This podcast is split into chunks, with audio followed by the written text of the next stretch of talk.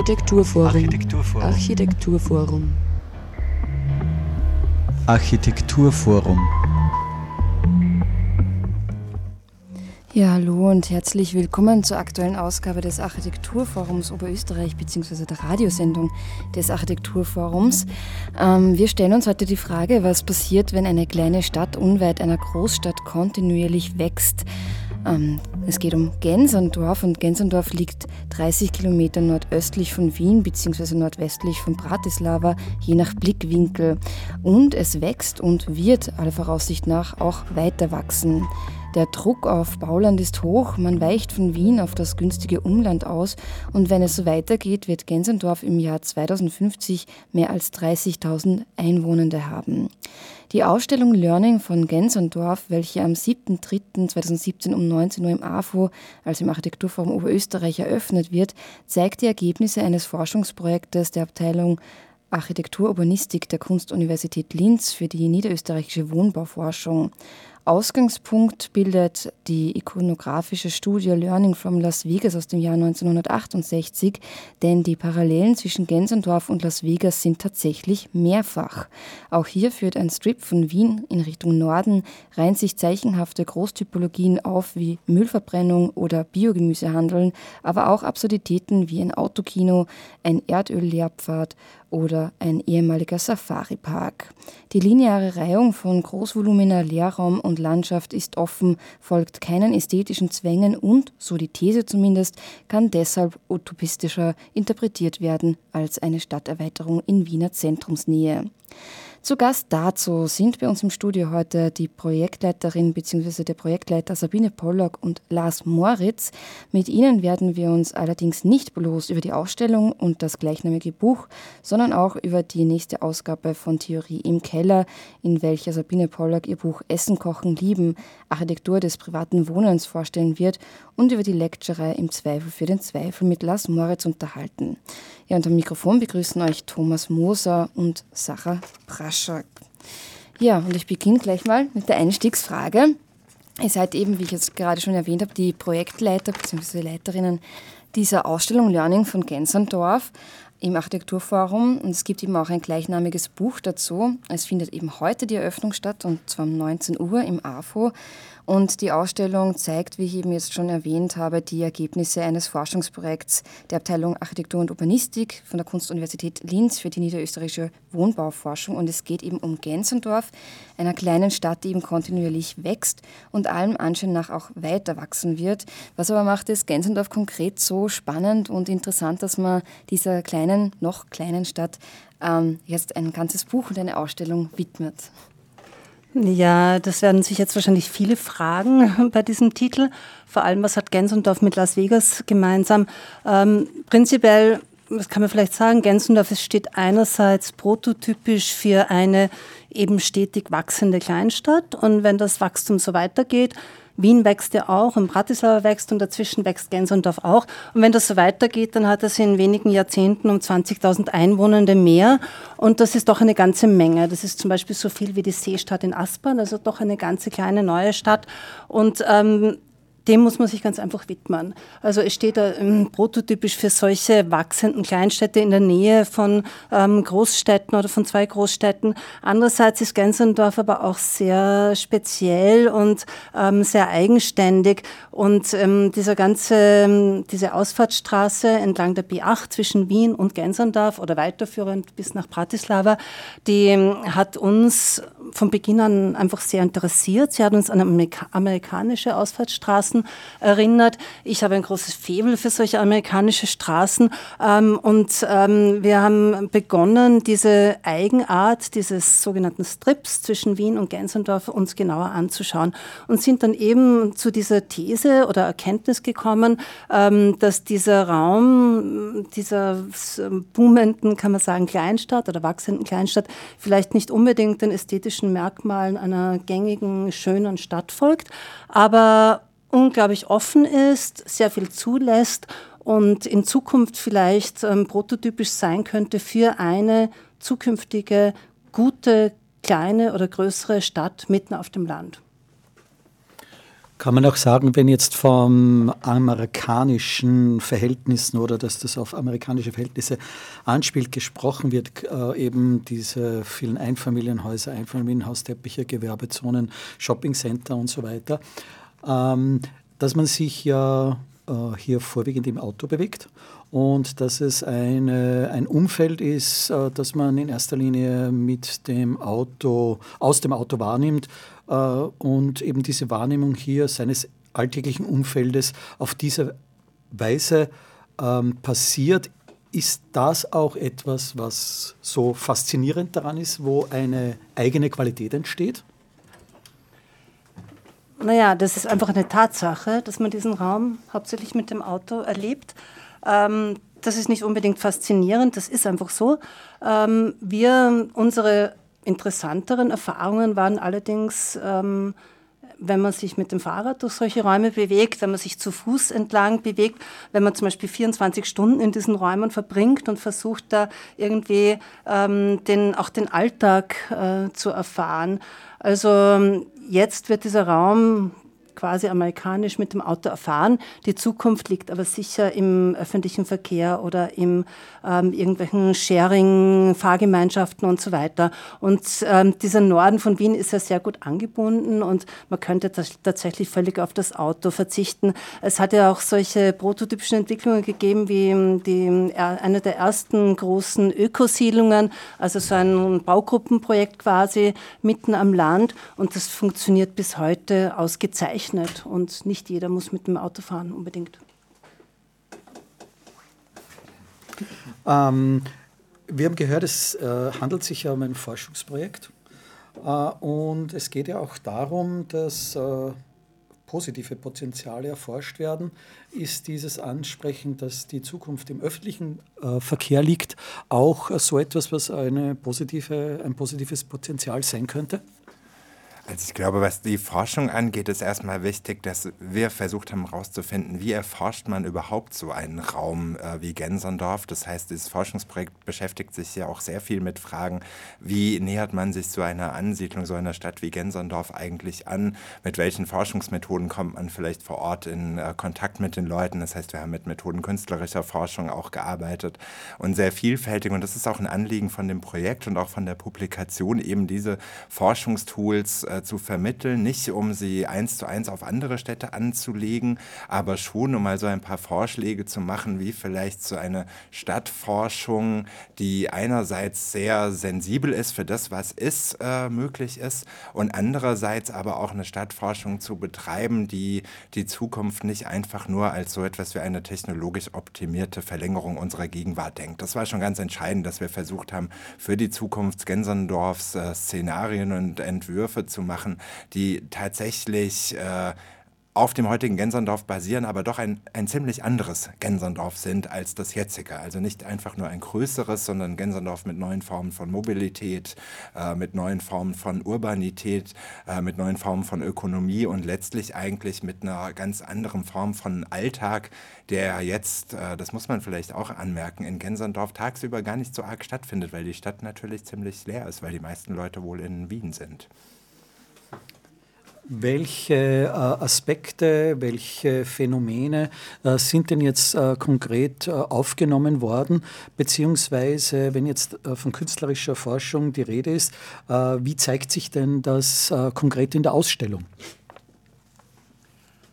Ähm, die Ausstellung zeigt ja einerseits das Buch, das Buch wird präsentiert, also auch alle Texte des Forschungsteams, alle Recherchen und so weiter. Die Ausstellung selbst zeigt ja vor allem Projekte, die Studierende im Zuge dieses Forschungsprojektes gemacht haben, Studierende der Kunstuniversität. Und da war unser Ansatz eben ähm, nicht so sehr äh, das, äh, das Ziel zu definieren, dass da irgendwelche ähm, schönen Projekte herauskommen sollen, sondern wir haben uns auch ähm, mit den Studierenden langsam angenähert. Das heißt, wir haben uns über eine Vielzahl von äh, Modellen, Modellstudien, Zeichnungen und auch äh, filmischen Methoden versucht, diesen schon sehr schwierigen und, und nicht immer einfach fassbaren Raum ähm, anzunähern, den zu verstehen und ähm, haben dann ähm, vier Szenarien vorgegeben oder entwickelt und die Studierenden haben anhand dieser Szenarien dann ähm, konkretere Visionen und, und Utopien für diesen Raum entwickelt. Also was man jetzt sieht, ist so etwas wie eine große Collage aus verschiedenen Projektteilen, ähm, die dann doch wieder irgendwie so etwas wie ein schlüssiges Ganzes ergeben, so wie eine surrealistische Collage das ja auch tut. Und wie viele Personen waren es konkret beteiligt bei der Ausstellung? Ah, ich glaube, es waren insgesamt 20, also 16 Studierende, ähm, das Forschungsteam, vier, fünf Leute, ähm, eine Person, die das Layout übernommen hat, jetzt vier Personen, vier Studierende, die äh, die Ausstellung kuratiert haben, das Ausstellungskonzept gemacht haben. Ähm, es steht auch vor dem AFO ein Forschungsmobil, das war ganz wichtig. Äh, dieses Forschungsmobil stammt aus dem Institut für Alltagsforschung und stand auch in Gensendorf vor Ort. Wir haben dafür auch etwas von Gensendorf ins AFO geholt, nämlich eine Gans. Ähm, es gibt ja auch Ähnlichkeiten mit dem Buch Learning von Las Vegas. In Gensendorf sind es die Gänse, in Las Vegas war das die Ente, das Zeichen schlechthin für das Buch Learning von Las Vegas. Ähm, ein Haus in Form einer Ente, die man betreten kann. Also ein Haus als Zeichen. Ja, wir werden jetzt dann gleich auch noch näher zum nächsten Theorie im Keller kommen und zur Lecturei im Zweifel für den Zweifel. Und davor machen wir jetzt eine kleine Musikpause.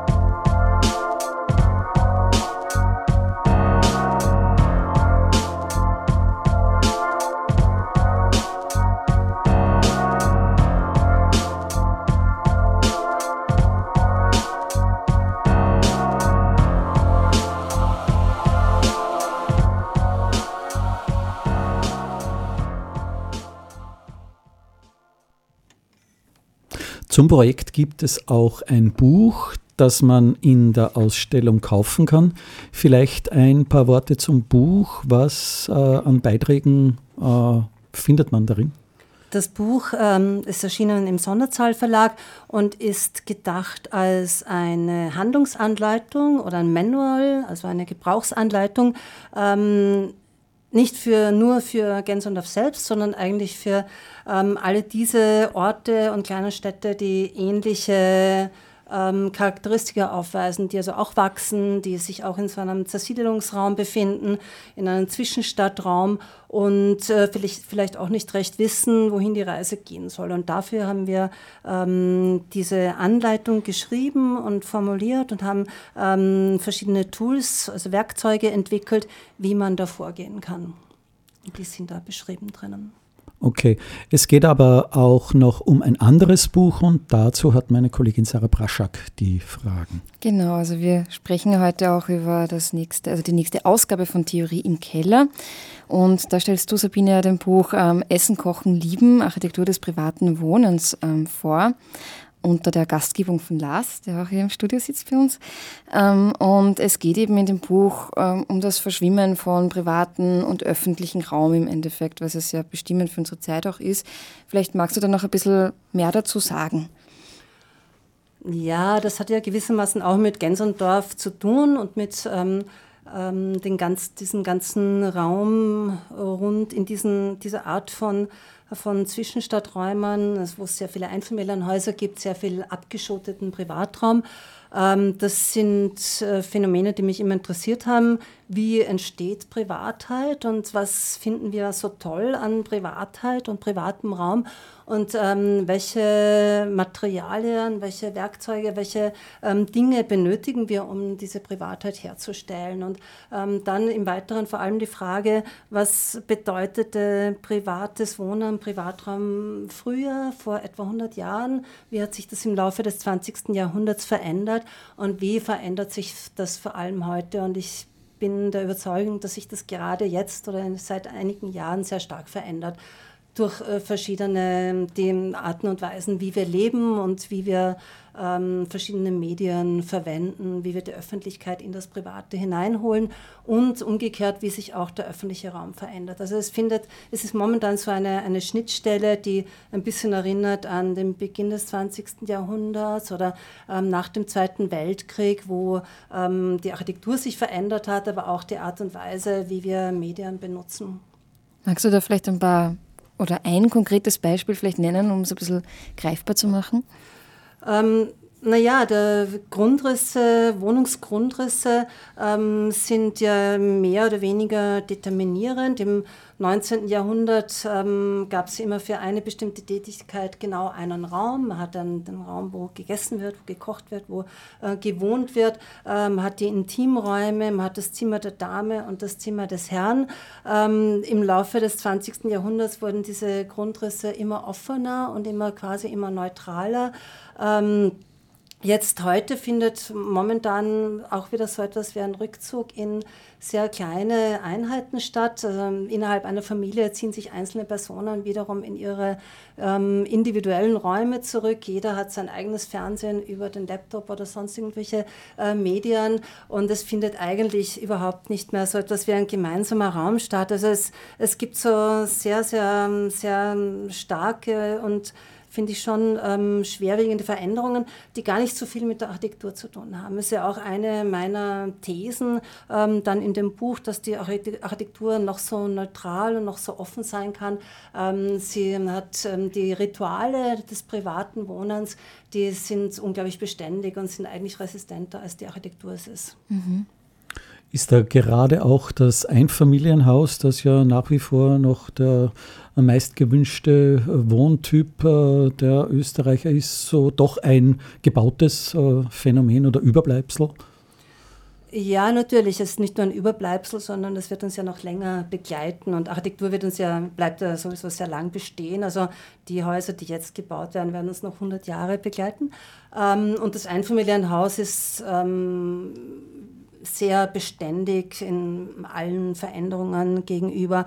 Und man kann eben am, anhand des Einfamilienhauses ähm, wunderbar sagen, was sind die oder feststellen, was sind die die Mittel und die Medien, um Privatheit herzustellen. Es ist der Gartenzaun, die Thujenhecke, die Fensterläden, der Sockel, auf dem das Haus steht, die Abfolge, die Hierarchie von Räumern, von etwas öffentlicher bis privat, das repräsentative Bild, das Privatheit nach, nach außen hin zeigt und diese ganzen Dinge. Man findet aber die, ähm, diese ähm, ähm, Vorkehrungen auch genauso in, in verdichteteren Wohnformen.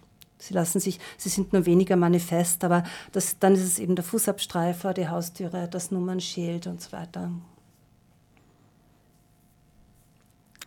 Gut, dann würde ich sagen, ähm, wir kommen jetzt ähm, zur Lecture-Serie im Zweifel für den Zweifel am 22. und am 29.3. sowie am 26.4., 3.5. und 17.5. und zwar mit dir, Lars. Ähm, es geht dabei zusammengefasst um Kritik am gegenwärtigen Alltag und auch um Wissensproduktionsprozesse entgegen unserer Gewohnheiten. Ähm, ja, vielleicht magst du uns da ein bisschen mehr darüber verraten, was in dieser Lecture-Serie konkret passiert.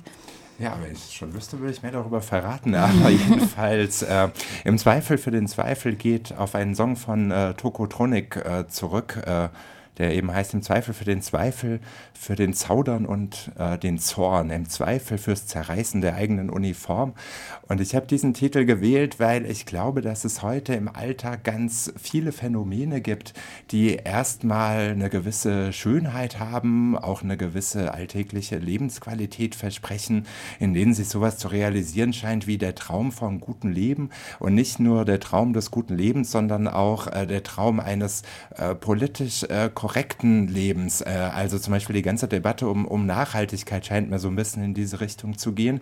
Und äh, ich bin ja aus Frankfurt und halte das deshalb natürlich mit Adorno, nachdem es ja kein richtiges Leben im Falschen gibt. Und eine der Aufgaben in dieser Lecture-Serie wird sein, tatsächlich solche äh, Phänomene, ob das nun das, der Manufaktum-Katalog ist oder was man in Wien jetzt sehr häufig findet, das äh, Fahrradgeschäft mit angeschlossenem Café mal näher unter die Lupe zu nehmen und rauszufinden, wie weit findet da tatsächlich eine Emanzipation statt. Vielleicht gibt es da auch einfach wieder nur neue Macht- und Herrschaftsverhältnisse.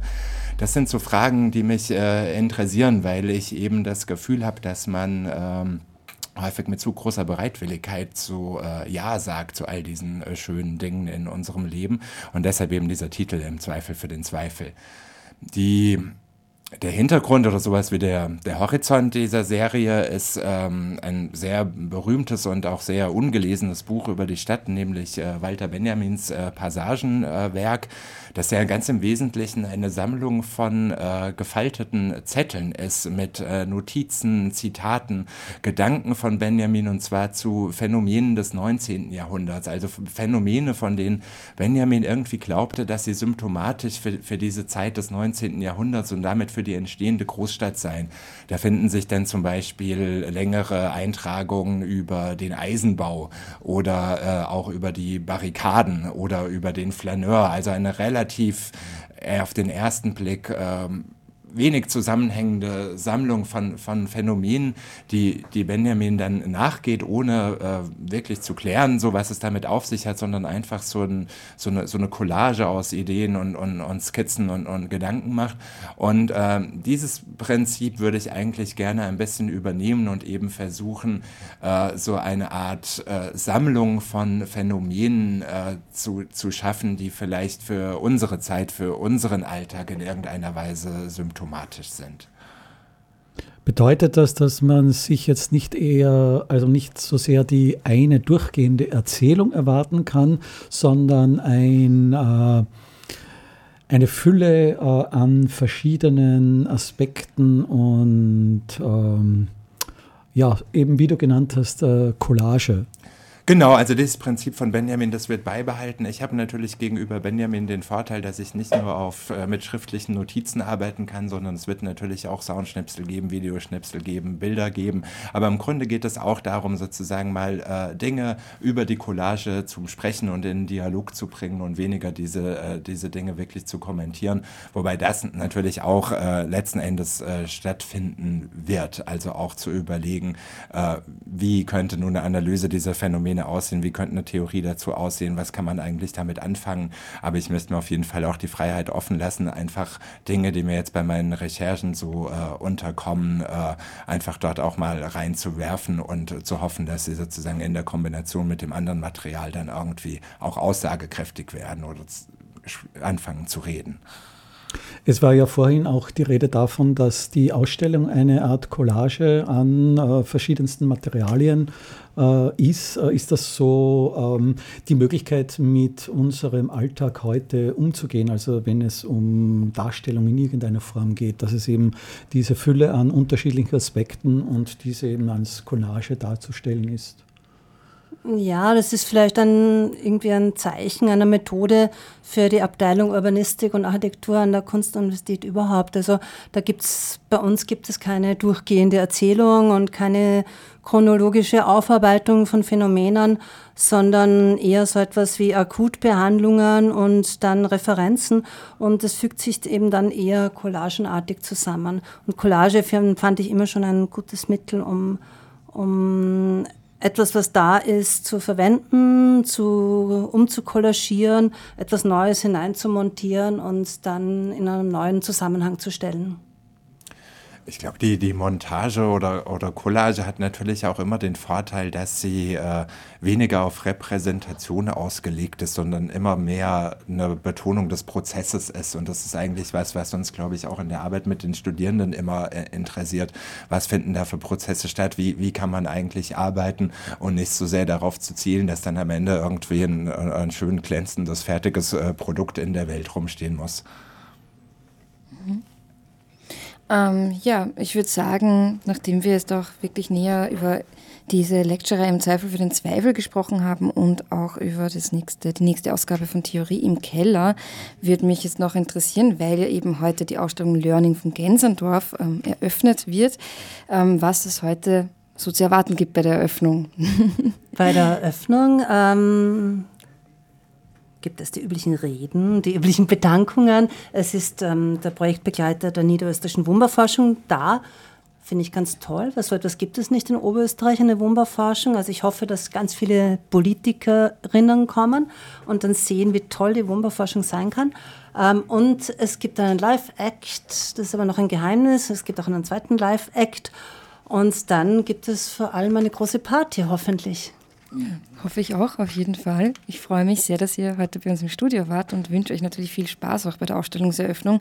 Diese findet eben heute um 19 Uhr statt und die Ausstellung läuft von 8. bis 25.03.2017, immer von Mittwoch bis Samstag, 14 bis 17 Uhr, außer am Freitag, da hat es sogar länger geöffnet, und zwar von 14 bis 20 Uhr. Ja, und das Theorie im Keller Nummer 17 zum Buch Essen, Kochen, Lieben findet am 14.03. um 19 Uhr statt und ähm, im Zweifel für den Zweifel die Lecture-Serie eben am 22. und 29.3. sowie am 26.4., 3.5. und 17.5. jeweils ab 18.30 Uhr. Ja, und wer sich das jetzt nicht merken konnte, kann auch nachlesen unter afo.at. Und ähm, es gibt noch andere Termine, auf die uns jetzt Thomas noch aufmerksam machen wird. Genau, es findet noch einiges im Architekturforum Oberösterreich statt, beziehungsweise äh, nicht örtlich dort, aber es geht ums Thema Architektur. Und zwar am 23. März um 19 Uhr findet die Gala des Daedalus Architekturpreises statt. Dort werden die äh, Gewinner vorgestellt und zwar in unterschiedlichen Kategorien: freundlicher Freiraum, mutiges Experiment, Sonderpreis gelungene Reparatur und so weiter. Wer sich das genau ansehen will, ist herzlich eingeladen am 23.03. um 19 Uhr in der Tabakfabrik.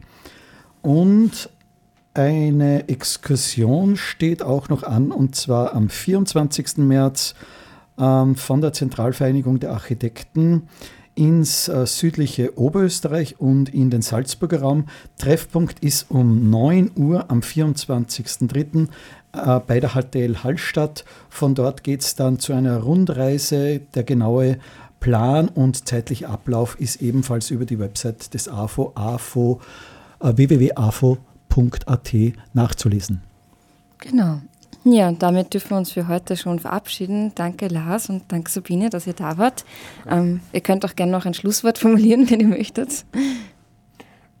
19 Uhr kommt vorbei. ja. Genau, Gänseloff ist toll. ja, und wir hören uns natürlich wieder ganz gewohnt in der ersten Woche des nächsten Monats. Und ich wünsche unseren Hörerinnen und Hörern noch einen angenehmen weiteren Abend, hoffentlich auch bei der Ausstellungseröffnung dann, jetzt wo so viele Informationen auch zu hören waren dazu in der Sendung. Ja, und am Mikrofon verabschieden sich Sarah Braschak, Thomas Moser.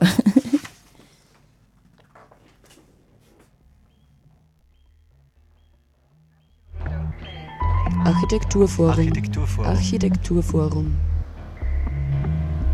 Architekturforum.